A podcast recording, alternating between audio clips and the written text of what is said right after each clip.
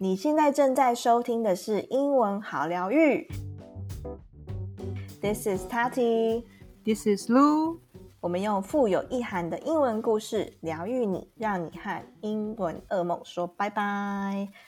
Hello，大家祝天下的父亲父亲节快乐！哎，喂喂喂，等一下，等一下，父亲节不是在八月八号吗？现在才六月，This is June，怎么会庆祝父亲节？其实啊，就是六月份也是父亲节，但是呢是在美国跟加拿大，and Japan，你有去吧？It's so interesting. I'm like actually shocked.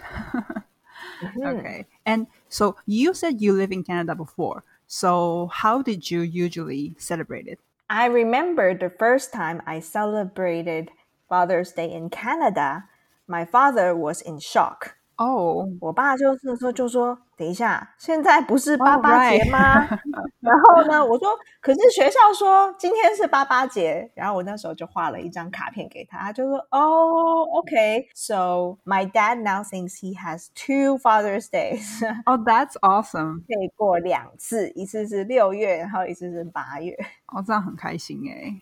就是加拿大的父亲节跟台湾有什么不一样啊？What is the biggest difference? 除了日期不太一样之外啦，I think 在台湾呢，比较通常都比较是吃大餐呐、或者是就是带爸爸出去吃牛排或者是海鲜，you know things that men likes。嗯，但是呢，在国外呢，就会比较倾向于就是花一点心思去手做一些小礼物，或者是要写卡片。在国外很常会看到这种专门卖卡片的店对，之前我们讲过啊，right？呃、m o t h e r s Day 的时候，那是什么公司，Hallmark。？Hallmark。对对对，所以好像在国外来讲，他们都会花一点时间跟心思去想说要送什么样的礼物，对不对？I think that's good，就比较真诚这样。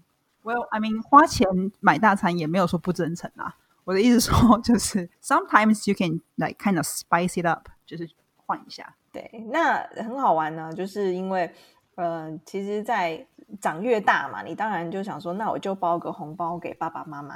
越来越懒惰这样。对对对对，可是还蛮实用的，最近觉得红包很实用。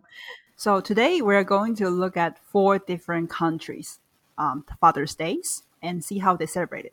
Okay, so uh, can you guess what plays an important role in Japanese Father's Day? Um, for Japanese Mother Day, I don't know, maybe some traditional clothing, Mm, you mean like uh, what's that called? 和服 kimono. kimono wearing kimono? Ah, mm, maybe, but actually it's yeah, we will see, we'll see. Okay, 呃我先不要先爆雷。OK OK，就是让我很惊讶，所以我想要特别把它提出来。 Okay, we're going to read stories from four different countries, and maybe some celebrations will give you some cool ideas for your Father's Day in August. So we will start the story in a slower speed. Number one, the US. Father's Day celebrations in the US take place with a lot of fun and enthusiasm. The day is observed as a time for family reunion as children who live away from families take time out to celebrate the day with their father, indulging dad with breakfast in bed and gifts like cards, flowers, chocolates, and neckties is the traditional way of celebrating. Number two, Canada. Father's Day in Canada is not limited to celebrating one's biological parent. Canadians wish Happy Father's Day to any male figures, friends, and family who are loving, affectionate, and influential. 3. Finland. Get cozy. November 13. In Finland, Father's Day involves breakfast in bed, cake, and coffee. and all the coziness as it falls on the second Sunday in November. Last year, it became an official flag day, joining Mother's Day in that it's considered such an important day that the Finnish flag must be flown on official buildings. This was seen as an important recognition for dads' roles as caregivers. Traditionally, fathers receive homemade rather than store bought gifts. Find out these Father's Day crafts you can make in one day. 4. Japan. A totally different experience. June 19th. It should come as no surprise that fish plays an important role in Japan's Father's Day. The big day is celebrated with a big meal of crab and prawns, similar to shrimp. Kids make beer glasses for their dads and hand over a box of candy. Surprisingly, cologne is also a popular Father's Day gift as well in Japan. Okay, so now we will read the story in the normal speed. Father's Day around the world. Number one, the US, June 19th.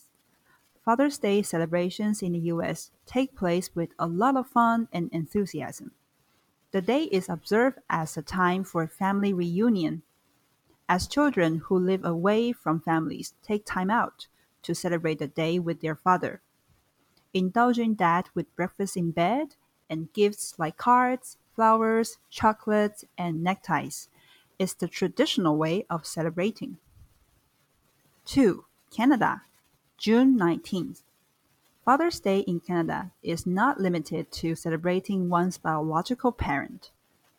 Canadians wish Happy Father's Day to any male figures, friends, and family who are loving, affectionate, and influential. 3. Finland. Get cozy. November 13th. In Finland, Father's Day involves breakfast in bed, cake, and coffee, and all the coziness it falls on the second Sunday in November. Last year, it became an official flag day, joining Mother's Day in that it's considered such an important day that the Finnish flag must be flown on official buildings. This was seen as an important recognition for dad's role as caregivers. Traditionally, fathers receive homemade rather than store bought gifts. Find out these Father's Day crafts you can make in one day. 4. Japan. A totally different experience. June 19th. It should come as no surprise that fish plays an important role in Japan's Father's Day. The big day is celebrated with a big meal of crab or prawns, similar to shrimp. Kids make beer glasses for their dads and hand over a box of candy. Surprisingly, cologne is also a popular Father's Day gift as well in Japan.